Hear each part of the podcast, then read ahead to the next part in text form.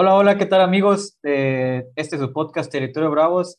Bienvenidos una semana más, eh, después de una semana donde fue semana de presentación, donde ya la semana anterior habíamos comentado eh, la inminente llegada de Poncho Sosa. al final de cuentas se terminó dando el día miércoles, un día de entrenamiento, viaje y finalmente se dio el partido el día viernes ante Necaxa donde de nueva cuenta, lamentablemente, pues el equipo vuelve a caer ahora de una forma, eh, pues no sé si llamarla eh, triste o ya cómica de cómo se dieron las cosas.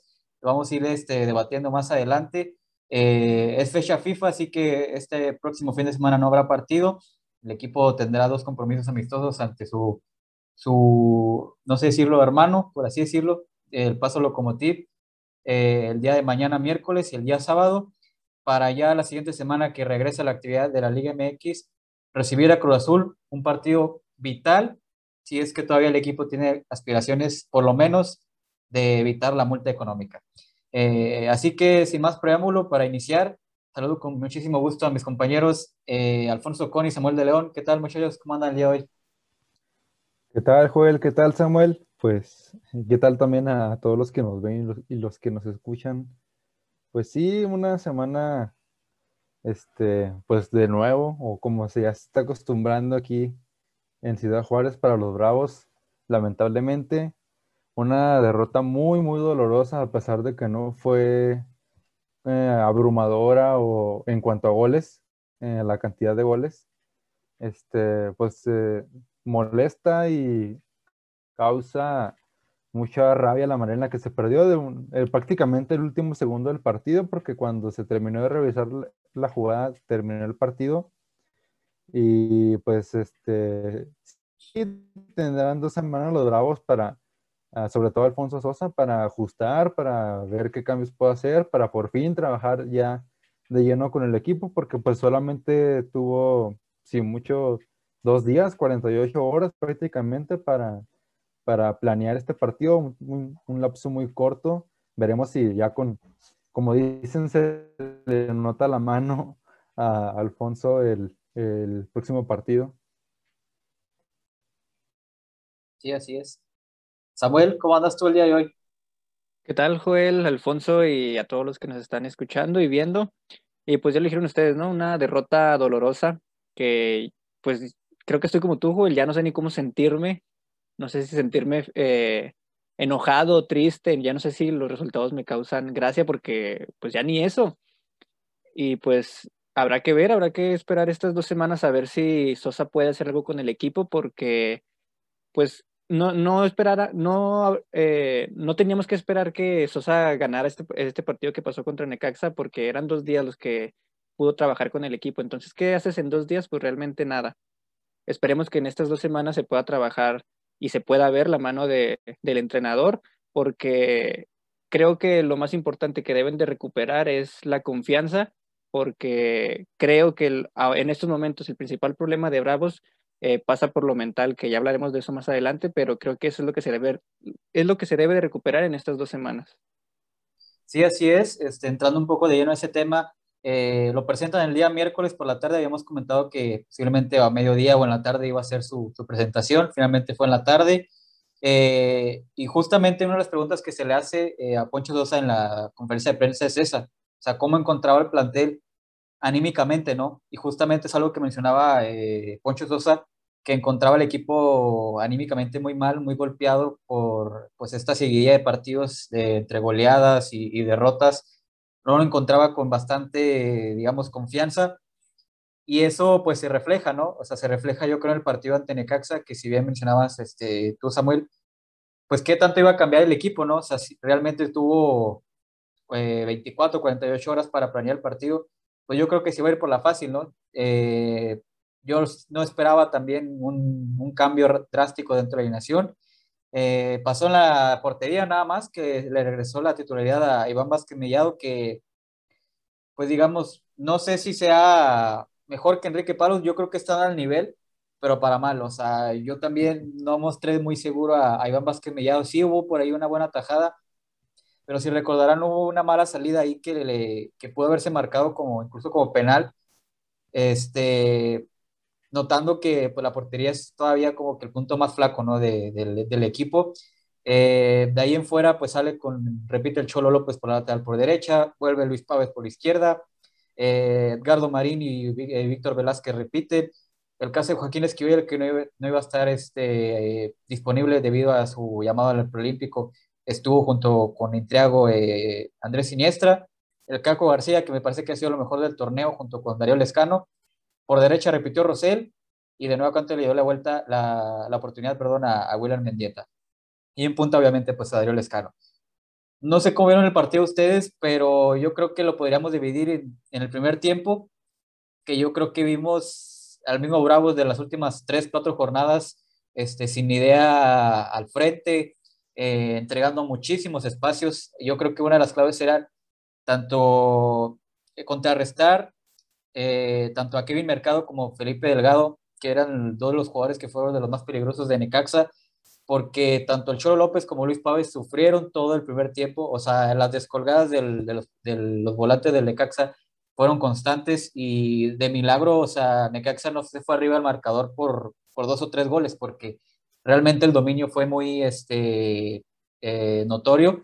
Y Bravos, pues solamente tuvo una que fue la de William Mendieta, y de ahí en más me parece que no pudo ni rebasar la media cancha, o sea, no, pudo, no podía hacer ni siquiera 3, 4 toques, perdón. Y ya en el segundo tiempo eh, se da cuenta de esa situación Poncho Sosa, reajusta un poco porque estaba notando que Edgardo Marín le estaban ganando muchísimo las espaldas, mete a Paul García y yo creo que recompone muy bien ahí, este, se, se reubica muy bien junto con Luis Pávez y el equipo se, se nota un poco más afianzado, ¿no? Eh, y de ahí en fuera, eh, el, partido recae, digamos, en una tónica un poco más ríspida, más trabada, y, y cae la jugada que le pudo haberle dado la victoria a Bravos, la, la del VAR, en una, en una mano que se le señala al ingreso de justamente de un cambio que fue la Culebra Castillo. Y es aquí un punto que debemos entrar. Este, cuando tu mejor hombre, como es Darío Lescano, este, no está plenamente o futbolísticamente confiado, pues pasa lo que pasó, ¿no? O sea, de una forma, pues, ¿cómo llamarla? No sé, este, eh, errónea cobra el penal y ahí te demuestra que el equipo, pues, anímicamente está mal, ¿no? O sea, no sé si es por la inercia o no sé si pasa más por tema de calidad, pero yo creo que ya el tema, de, el tema anímico es algo que le está costando muchísimo al equipo, porque después de, es de esa jugada que me parece que es como en los últimos 10 minutos, este, falla el penal de Ariel Escano, lo vuela, y en eso este, el equipo como que recae un poco y cae la anotación de Necaxa en, prácticamente en el último suspiro del partido. Entonces aquí la pregunta que les haría yo es, este, ¿realmente qué es lo que pasa en el equipo? O sea, para estar en estos momentos en los lugares en los que está, que sería el último de la tabla general y peleando por, por no pagar multa. O sea, ¿pasa más por lo anímico o realmente es la calidad de los jugadores que tienen al equipo en, en esta situación. No sé cómo vean ustedes eh, esta situación. Ya lo, lo, hemos venido platicando en capítulos anteriores. Yo he dicho que, que hombre por hombre Bravos tiene mejor plantel que algunos otros equipos este, específicamente relacionados con, con el tema de, la porcentual. Eh, y yo creo que es algo más de actitud. Eh, es cierto que tuvo muy poco tiempo Alfonso Sosa para, para planear este partido y para mostrar su trabajo o su experiencia en el equipo, pero en realidad pues no, no vimos mucho cambio. Eh, vimos la misma actitud de los jugadores, muy pasiva, sin, ambición. Eso de acuerdo a, mi perspectiva. Y hablando del penal, más allá de que Darío Lescano se encuentre desmotivado o que se encuentre contagiado de ese ambiente. Más que desmotivado, yo diría frustrado, ¿no? O sea, sí, frustrado con, con, la presión de que tiene que, ser, tiene que este, ser goleador, tiene que cargar el equipo. Más allá de eso, la manera en la que cobra los penales para mí es muy, muy mala. Más allá de que, de que estuviera el equipo en un buen momento, esa forma de tirar los penales para mí se me hace eh, muy, eh, es, es, que eh, justamente, te, ¿cómo se puede decir?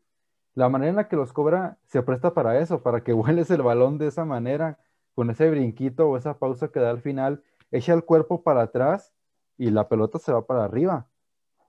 Eh, yo creo que tiene que empezar a cambiar la manera en la que cobra los penales porque ya falló de la misma manera con Cholos en la jornada 2 y con Santos también lo tiró así, afortunadamente lo metió, pero también estuvo a nada de volarlo, es, a la altura a la que, a la que los tira eh, abajo del travesaño, pero de tres ha fallado dos, entonces este, creo que también Lescano tiene que, no sé si Lescano vaya a seguir cobrando los penales, lo, más seguro es que sí, pero tiene que cambiar esa, esa manera de cobrarlos, porque pues, eh, un equipo que está luchando por una multa, eh, que está luchando por tratar de meterse a su primera liguilla, pues no puedes aprovechar este tipo de oportunidades de oro que se le presentó a Bravos, porque Bravos no tuvo eh, idea en la ofensiva, se le presentó milagrosamente esa oportunidad y la desaprovechó. Sí, que el tiro ni siquiera iba a, portería. Cuando les marcan el penal que ni a portería iba y pues un golpe de suerte. pues yo ahí sí, no sé, no, no, me parece mala la forma en que tira los penales. Es cierto que hay ese riesgo de poder volarla, pero al menos no, no me parece que, sea una mal técnica. No sé qué piensas tú, Joel, porque pues es más similar al como los tira Raúl, ¿no? No, este parece más a lo que los tira pues es, ¿no? Pues es que ese brinquito es el, el brinquito. Pero, por ejemplo, o sea, bueno, yéndonos ya en un fútbol de, de elite, o sea, no sé si han visto los penales de que hace Bruno Fernández con el Manchester United. O sea, él sí es prácticamente un brinquito y, no ha fallado ninguno. O sea, yo creo que la, la forma de cobrarlo no, es, no está mal porque siempre los ha cobrado, o sea, siempre ha sido el estilo de, del escano desde que llegó Bravos. O sea, todos los penales que ha cobrado los ha cobrado de, de esa forma. De hecho, hubo uno también que falló ante Tigres en el primer torneo, en la apertura 2019, pero luego se repite me parece que por invasión de, del área o algo así, que se lo, no, no recuerdo si se lo había topado a Nabel Guzmán o, o, pegó en el poste, pero repite y lo vuelve a tirar así ahora sí lo, lo mete, ¿no? Obviamente implica un riesgo porque, este, digamos, yo creo que tiene que ver mucho en este caso este, la confianza que te tengas en ti mismo. Y es lo que yo quiero eh, decir.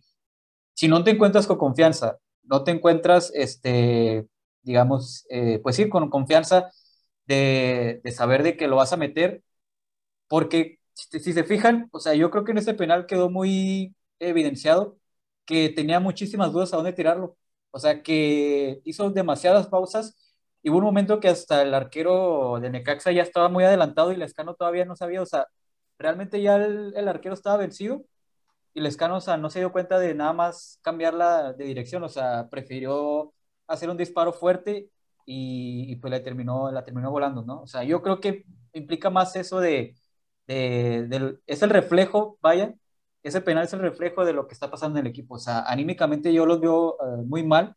O sea, en el de que si hace alguien un error, o sea, no ves que alguien vaya y le llame, no sé, la atención o lo motive o le diga, venga, venga, no importa, este, a la siguiente sale o esto. Porque si se fijan, falló el penal escano y nadie fue a, a digamos, eh, apoyarlo. O sea, el equipo bajó la mirada, todos que cabizbajos, y bueno, ya este, pasó lo que pasó, ¿no? Incrédulos. O sea, es, yo creo que es, es el punto que quiero llegar. O sea, yo creo que el penal que cobra Lescano es el reflejo de que el equipo anímicamente está, está muy mal. O sea, y yo creo que es algo que debería trabajar. Obviamente, aspectos tácticos, que es lo que tiene que trabajar este Pocho Sosa, pero el aspecto mental en lo anímico es algo fundamental en un equipo. O sea, yo creo que para la vida, pero en, específicamente estamos hablando del fútbol, para un futbolista el aspecto mental es, fundamental porque si no estás eh, confiado eh, con esa confianza de lo que puedes hacer con, mediante tus capacidades, o sea, ese va a ser el reflejo de, de los resultados que se están viendo, ¿no? Sí, ahí, ahí, sí concuerdo contigo porque tú mismo lo dijiste, ese cómo tira el penal, que lo tiró igual, ¿eh? Igual que la vez pasada que lo falló, hace dos, tres pausas y al final eh, el tiro lo hace potente, donde ya lo dijiste tú, no sabe hacia dónde tirar y creo que eso es lo, eso es lo, que, lo que le falló al Escano en ese penal y en el pasado. No tanto la técnica. Igual que con Tijuana, la misma dirección. Sí, por eso te digo, fuerte, este, dando a entender que no tiene confianza en, en sí mismo. Porque hemos visto que en, otra, en otros penales tira y cambia de lugar cuando, cuando el portero se, se lanza, tira al lado contrario y esta vez no, esta vez intenta asegurar con un tiro fuerte y pues ya vemos dónde terminó. Entonces ahí sí también sí le doy la razón a Joel en que eh, la confianza en que, eh, que la confianza que ya no se tiene el escano le está, le está pesando porque cuando lo falla vemos cómo se quita la banda de capitán y voltea al cielo donde no sabe qué hacer, ya no sabe ni siquiera dónde meter la cabeza por toda la presión que tiene. Es como que, ¿y ahora qué? No, o sea, ya, lo, ya, justamente eso, o sea, mira al cielo y se quita la banda de decir, se mira la, tengo que hacer. La, la, desesperación, sí, o sea, de que ya, pues, ¿qué, qué más este, hace falta, ¿no? ¿Qué, ¿Qué, más va a pasar en el equipo para, para que siga pasando esto? Entonces, este, sí, yo creo que si podríamos hablar de mejorías, sí. En cuanto a la táctica, yo creo que en el segundo tiempo el equipo mejoró bastante, a diferencia del primero. Estos minutos en los, en los que consiguió el penal fueron los mejores de Bravos en, en el partido. Unos que 5 o 10 minutos que estuvo, que insistió y consiguió ese penal. Lo que se pudo, lo, podemos, lo que podemos resaltar es el orden defensivo.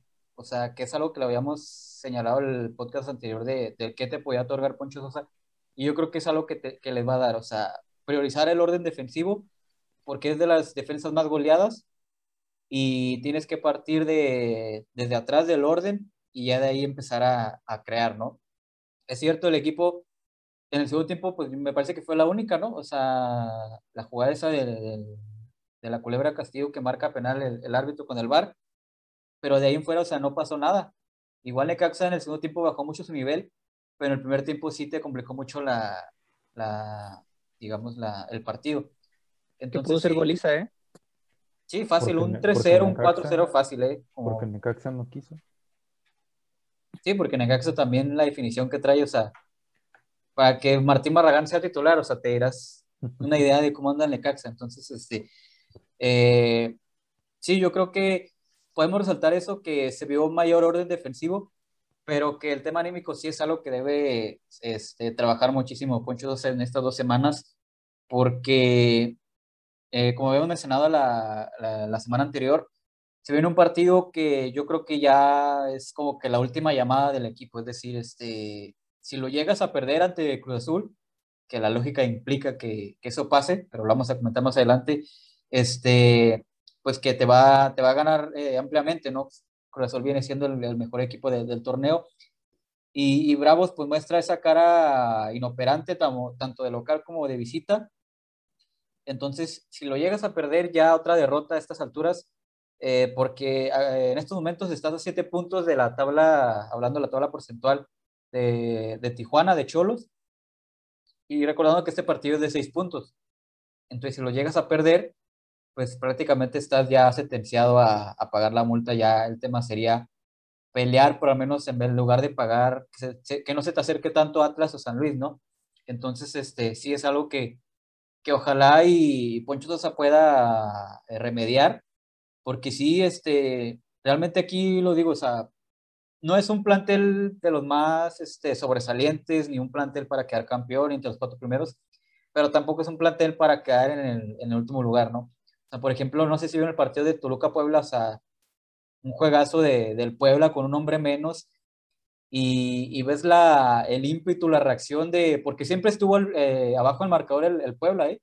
O sea, estuvo abajo 2-0, fue y lo empató, luego quedó 3-2, iban 3-2, lo volvió a empatar y luego otra vez en los minutos finales le vuelve a dar la vuelta el, el Toluca y otra vez el Puebla vuelve a empatar, o sea, entonces eso te habla de ahí el punto clave que tiene que entrar Poncho Sosa, por ejemplo, con Nicolás Larcamón, o sea, el, ves cómo vive intensamente los partidos, ves eh, cómo vive eh, eh, con mucha pasión los encuentros y se lo transmite a los jugadores y los jugadores se, se ven, se ve, se ve este reflejado en el campo, ¿no? Y yo creo que para mal es algo que se ha ido reflejando con, con lo que pasó con Fernando Tena o sea, ese semblante serio de, de, no saber qué pasaba en los partidos, yo creo que se ha ido quedando en, los jugadores. Y es que sí es algo que se transmite, o sea, tú como cuerpo técnico, como líder del grupo, es algo que tienes que, digamos, transmitirle a tus jugadores. Este, pasa lo mismo con otros técnicos como el América de Solari, eh, eh, por mencionar algunos, de que son, son técnicos que están siempre al, al digamos, a, al, a full, a, al máximo nivel en cuanto a intensidad y los jugadores, eh, el nivel se ve reflejado en el campo. Entonces, Poncho Dosa yo creo que tiene que trabajar eso. Eh, no es un técnico también de esas características, pero es un técnico, de, creo que de, de, mayor carácter que, que, el Flaco Tena, ¿no? Entonces, en esa parte yo creo que podría haber mejoría para, repito, para estos partidos, sobre todo ante Cruz Azul, que no sé si coincidan conmigo, pero ya es la última llamada para, para decir qué es lo que va a pasar con el equipo en, en cuanto a multas, porque en cuanto al tema del repechaje, yo sí lo veo muy, muy difícil ya que el, equipo logre a menos acercarse a ese lugar 12 que, que te da la oportunidad de, de, jugar el repechaje. Sí, me parece que ya es muy complicado que, que avancen a, a, la liguilla. Ya la prioridad se convirtió en, en tratar de, de, evadir esa multa o al menos pagar la, cantidad menor posible. Eh, eh, pues eso ya, ya es lo primero que tiene que cumplir eh, Poncho Sosa y su equipo. Pues sí, la, pues yo, yo creo que ese partido con Cruz Azul está prácticamente perdido. Este, Cruz Azul es un equipo que, que, viene jugando muy bien. Yo creo que el mejor equipo de, la liga, más incluso mejor que, que el América, que va, le va persiguiendo los talones y que de no ser por esos tres puntos debería ser el líder. Pero este, yo pues todavía le, le queda el partido pendiente con, Tigres, que pues, te puede ayudar un poco, pero yo creo que el partido clave sería con Gallos. Ese sería un, un partido muy, muy importante porque también es de seis puntos, al igual que el de Cruz Azul. Y pues yo creo que este, yo daría todavía otra oportunidad después del partido con Cruz Azul de que pueda salvar esa, esa multa, considerando que, que Cholos también baje un poquito ahí el, el, ritmo, que Mazatlán también baje un poquito ahí, que se vaya en picada, porque ahí, van, están empatados tan, también Querétaro con, con 113 puntos, Querétaro, Mazatlán y Tijuana, que alguno de los tres sienta un bajón, que creo que Tijuana es el que está bajando un poco de, de nivel. Por lo, por lo, menos este fin de semana perdió Mazatlán, perdió Atlas sí. y perdió San Luis. Entonces, Así es, sí, algo que a Bravos le, algo un poco lo que ayudó. Le benefició. Tijuana le ganó a, a, Querétaro en su, en su partido. Pero sí, yo creo que yo, yo no daría todavía por muerta al menos la, la, multa de los 50 con, con esta derrota de Cruz Azul. Si pierdes el de Querétaro, bueno, pues el de Querétaro es que ya... Pero el de Querétaro sería casi en la 16, o sea... Sí, es una jornada ya muy, muy la penúltima, entonces sí sería Uh, muy complicado. Yo esperaría, yo no me atrevería a decir que ya van a pagar la multa si pierden con Cruz Azul. Yo me esperaría todavía un poquito más. O sea, ¿tú crees que aunque se pierdan de Cruz Azul, se puede rescatar todavía el tema de la multa? Yo creo que, que, sí, y todo dependerá del juego con Querétaro, tal vez. Sí, esa, porque... es, mi, esa es mi, mi visión. Quién sabe, la realidad va a ser otra, muy probablemente. Sí, porque es que ganarle a Cruz Azul va a ser muy difícil, es el mejor equipo de la liga, ya lo dijiste tú, con... Y pues sí habría que, no habría que ponernos muy exigentes, ¿no? Porque eh, sí. Ex, exigirle a que le ganes a Cruz Azul, pues... A eso, no, a no, eso, no, es, eso iba, no es tanto porque... exigencia, pero es que, es que, por ejemplo, o sea, ¿cuántas veces no hemos visto que se presentan estas circunstancias de que el mejor equipo, el que llega mejor enrachado a, a cierto partido, al líder del torneo, X o Y cosa, enfrenta un partido que parece de trámite y el equipo que, que llega en peores condiciones termina ganando. Yo les pongo un ejemplo, este, del caso de Chivas, que ah, Chivas últimamente es bueno para, para estar en, en, los últimos lugares. Era el clausura 2019.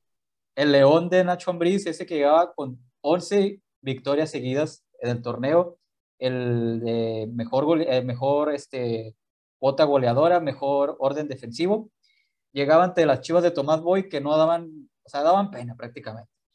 Era el lugar número uno contra el lugar 16 de la tabla. Tomás Boy el técnico. y Chivas le gana a ese León.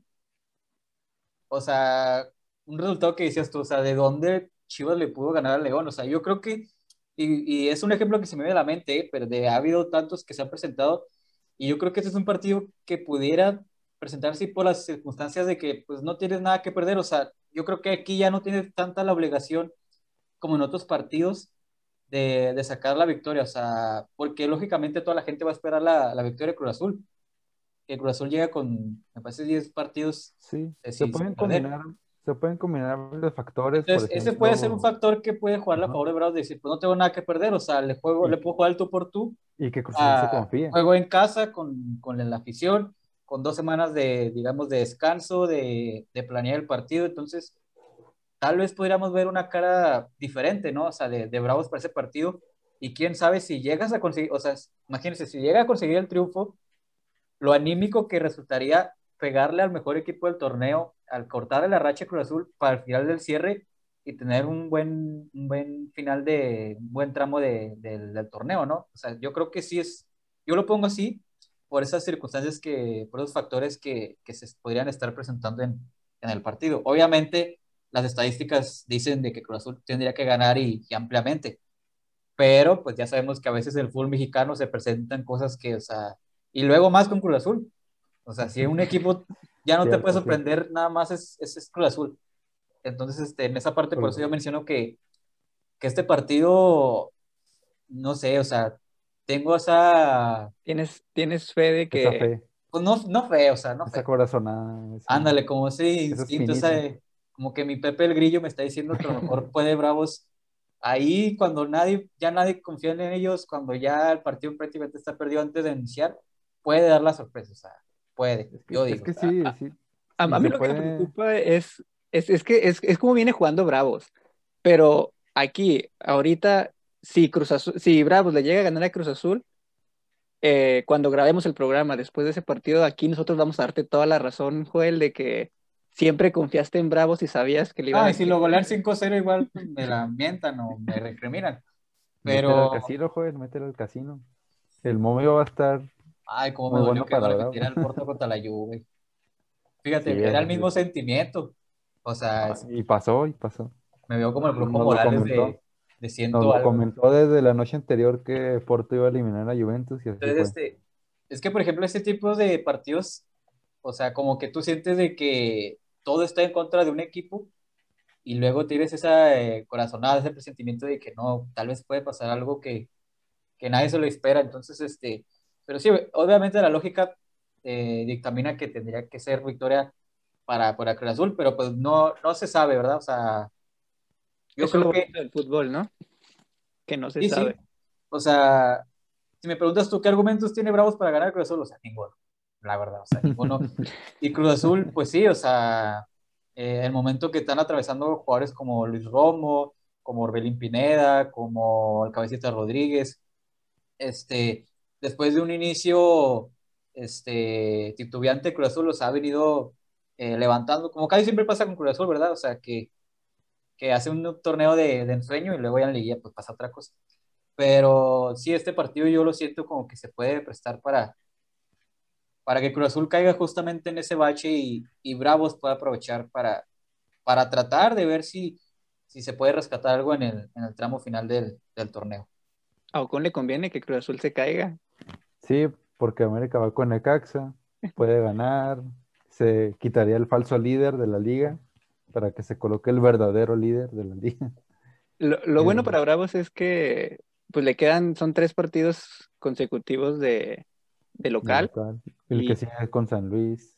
Y si hace un buen partido con Cruz Azul, creo que ese puede ser un punto. Sí, y es que esa voy, o sea, le ganas a Cruz Azul, en dado caso que se dé, y ya tendrías, o sea, dos partidos que también son más ganables todavía, o sea, tanto San Luis como, digo, este, sí es San Luis, ¿no? Sí, San Luis. San Luis y, Tigres. O sea, por el momento que está, pues sí, sí se ve factible que, podrías hacer eh, cantidad de puntos importantes. Yo por eso digo que me esperaría después de Cruz Azul, porque tienes a San Luis y a Tigres, dos equipos que, como, así como tú ves lo de Cruz Azul, yo lo veo, pero con San Luis y con Tigres, esos dos equipos que vienen mal, los puedes usar de escalón, un, trampolín que te haga... Es que ya sería muy complicado, ¿no? O sea... Pues es que tienes la ventaja... perdiendo ya seis puntos ante Cruz Azul. Sí, estarías reduciendo mucho tus... Y, aparte otra derrota, en lo anímico, pues sí, resultaría más... Pero es, que, la derrota con Cruz Azul creo que es de las derrotas que tú tienes presupuestadas. Pues Al menos en este torneo. Y es que también Cruz Azul no se puede dar el lujo de perder en estos momentos. No puede Es que- dejar ahí es- este primer lugar. Es que vamos a especular y se pueden combinar muchos factores. Cruz Azul ya está calificado. Sí. En uno de esas, Juan Reynoso te saca un cuadro alterno como lo hizo El- con Mazatlán. Todavía el torneo de, de Conca Champions no, no, no empieza, ¿verdad? Es- Eh, sí, en abril. ¿Empieza en abril? En abril Es que no, no estoy seguro abril. si se cruzan una de las de las fechas por ahí de, del torneo. Entonces, tendríamos que ver Sí, porque, o sea, va, va- por ejemplo, muchos jugadores de Cruz Azul van a venir de, de selección. Entonces, no sé si vayan a venir a Juan Reynoso Sí, lo- o los usaría en ese partido. Porque Sí. el juego es el viernes y juego el, el miércoles, ¿no? No, martes juega México contra Costa Rica. vamos a checar de volada. Sería el martes 30 de México contra Costa Rica allá. O sea, el viaje implicaría un desgaste, ¿no? Entonces, por ejemplo, jugadores como Luis Romeo, como Orbelín Pineda, pues yo Sí, creo que darles descanso no lo vería del todo mal. O sea, yo El- siendo Juan Reynoso. El 6 de abril, Cruz Azul juega contra el Arcalé, Arcayé, y tiene que viajar. Entonces, Sí, porque no, no Sí, yo me sería refería a que el otro martes, el otro martes es este en la fecha FIFA de México. No sé si vayan a tener actividad tanto Orbelín como Luis Romo. Y luego este, el partido es el viernes.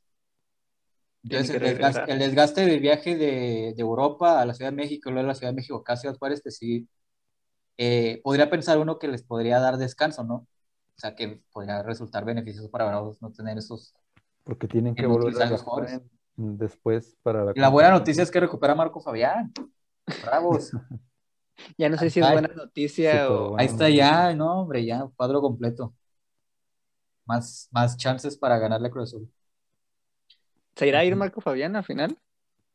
Pues, Al final del... Mm, lo complicado es eso No que creo. ya mencionó Joel del el, el episodio pasado, que tiene contrato y yo creo la única Yo- manera yo creo la que se pueda depende- salir es de, es de préstamo. No, yo creo que depende. Si se queda Cantú, se queda Marco Fabián. No creo que lo vayan a. Yo creo que le respetarían este el. Al menos le- yo creo que sí le yo también creo que le darían otro torneo de como ya última llamada. Y si Sí. no, yo, yo veo que lo presten y el equipo que, don- que lo quiera pues va a terminar pagando, pero No, eso es lo malo que tiene. Que nadie tiene lo va a querer, contrato o sea, y- realmente ajá, nadie va y- a pagar por él. y que Sí, lo- todo lo que gana, pues, ¿quién lo va a querer pagar? yo por para eso creo que- que lo van a terminar prestando y Pero a quién, o Sí. sea, en la liga, Mazatlán te lo acepta, no, Maz- no, Mazatlán no quiso ni a la Showbiz. pero Eh, se lo Marco ofrecieron Fabián ahí. tal vez. No, es- si aquí en Juárez, imagínate allá en Marco- Mazatlán, Marco, Marco Fabián va a estar encantado en Mazatlán No, todo el pues, fin de semana en el malecón. ¿cómo sería una Ay. fiesta? ¿Cómo sería una fiesta con Marco Fabián, el Gullit y el Chicote? Muy bueno, ese que, nos sí. invi- que nos inviten. Todo el fin de semana. Marquito, Este- si, si, de- si llegas a ver esto, Y de invitado especial Ronaldinho. Ah, Sodres también. ay, mi Marquito, yo sí quedé, ay, no, yo sí quedé con, ¿han visto el meme de la cara del payaso? Cuando queda, así Sí, que- quedé yo. Quedamos, así quedamos.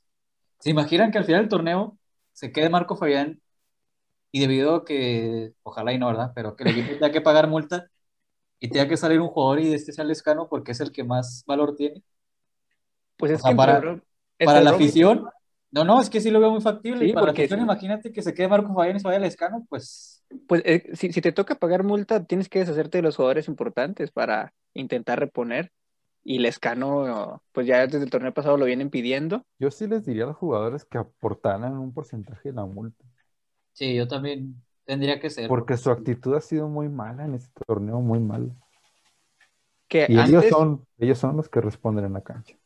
porque an- inclu- no sé si lo, no sé si, si lo notan o no, pero al menos yo veo como que antes perdían y la cara era diferente. Aunque perdieran, la cara era diferente, la actitud a, a como la, la como la están mostrando este torneo. Sí, Al no, menos yo, yo me quedo con lo que ha mostrado Lescano y no, y no me refiero a, a lo futbolístico, me refiero a, a esas ganas de, o esa impotencia que siente. Se siente que, que está comprometido y que en realidad quiere que, le- que el equipo le vaya bien. sí, Eh, claro. tu- tuvo oportunidad de estar a nivel de cancha en el partido con Monterrey, una jugada, un cabezazo que no alcanzó a conectar de palomita, era, significaba el empate 2 a 2 y gritó eh, de una manera muy frustrante. Y eso es lo que siente Darío Escano y, y da gusto, ¿no? Que empiece, que, que, el equipo tenga jugadores que en realidad quieren que le vaya bien el equipo y que sienten y les duelen ese tipo de derrotas. Sí, porque se les ve en el rostro. Y otros jugadores deberían aprenderle al escano que. Porque hay que decirlo también, hay jugadores que pierdes y ah, no pasa nada, yo. Le siguen pagando. Y es que no es tanto. y es que no es tanto, yo creo, porque muchos dicen, ah, es que no tienen amor a la playera. O sea, realmente, ¿quién va a tener amor a la playera en estos momentos en el fútbol actual? Y más la de Bravo, ¿no? O sea, siendo sinceros, ¿quién va a ser Bravo de nacimiento de, de corazón? O sea, sí, ni la afición. Sí, o sea, si un afición de la afición todavía. Que tiene doble equipo la afición. Tiene doble equipo, a la América de la Bravos, pues, imagínate. Pero ahorita retomando lo del escano, para los que no sepan, Ocon y yo lo reventábamos a, a, más no poder cuando llegó. Decíamos, ¿qué está haciendo aquí este jugador? Muy malo, ¿por qué lo ponen? ¿Por qué lo meten? Y mira. Y nos cayó a la boca inmediatamente. Al principio le costó. Sí, le costó. Pero pues obviamente ya. Pues, Bastante. después repuntó. Y yo decía lo mismo de Diego Rolán. Mm. Porque realmente si revisas la carrera de Diego Rolán, nada más en Bravo le ha ido bien, ¿eh? Sí, es un trotamundos. Realmente donde tuvo buenos números, ha dejado buenos números, ha sido en, en Bravos. Este... Y curiosamente se fue. Sí, la verdad. Tendríamos que investigar bien qué es lo que en realidad pasó, porque ya escuchamos una versión. La de Diego Rolán no la hemos escuchado. Entonces, este... Y algo que he aprendido desde los años que he visto fútbol es que en el fútbol todos mienten. Entonces, este, ahí para que se las dejo de ya estás como hasta nosotros no sé qué. No no, frases, no, no, o sea, me refiero a futbolistas directivos y, y todo eso. No acá estás como y estás como Saga y como Medrano soltando frases inspiradoras. Inspiradoras ¿verdad? ya también ya que estamos reventando y destacando la actitud de Mendieta ha sido diferente sorpresivamente. Y a mí me ha gustado. A lo mejor y no no como para alabarlo y decir bravo Mendieta, no, pero en comparación con otro torneo, su actitud cambió, quiere jugar y se nota un poco. Y el Caco, ¿eh? El Caco que... El Caco creo que ha sido lo mejor del torneo, lo mejor. De hecho, al final del torneo, para que se vayan preparando, vamos a hacer una planeación cada uno de quién se debe ir y quién se debe quedar, y lo vamos a platicar aquí. Y entonces va a estar bueno, va a estar bueno. Este, pues ya estamos llegando a la recta final, señores, de, este podcast. Este, agradecerles muchísimo a la gente que estuvo al pendiente de, esta transmisión y, por su tiempo también, por supuesto, tanto Alfonso como Samuel. Eh, recordar a, a, la gente que nos sigue en todas nuestras redes sociales como Territorio Bravos. Estamos en Spotify, en YouTube, en Twitter, Instagram y por supuesto Facebook para que estén al pendiente de cuando suba este podcast. Este, no se pierdan la próxima semana porque habrá una sorpresa bastante, bastante interesante para que estén ahí al pendiente de todas nuestras redes sociales. Eh, así que... Y si nos siguen va a haber más sorpresas todavía. Sí, así es, para que nos compartan, para que le digan a todos sus amigos, vecinos, familiares y de todo. Y por supuesto a toda la afición brava. Eh, gracias muchachos eh, y a toda la gente que estuvo el día de hoy. reiterarles, esto fue Territorio Bravos, donde platicamos todo lo relevante y todo lo relacionado al equipo semana tras semana. Eh, nos vemos hasta la próxima semana. Que estén bien. Saludos.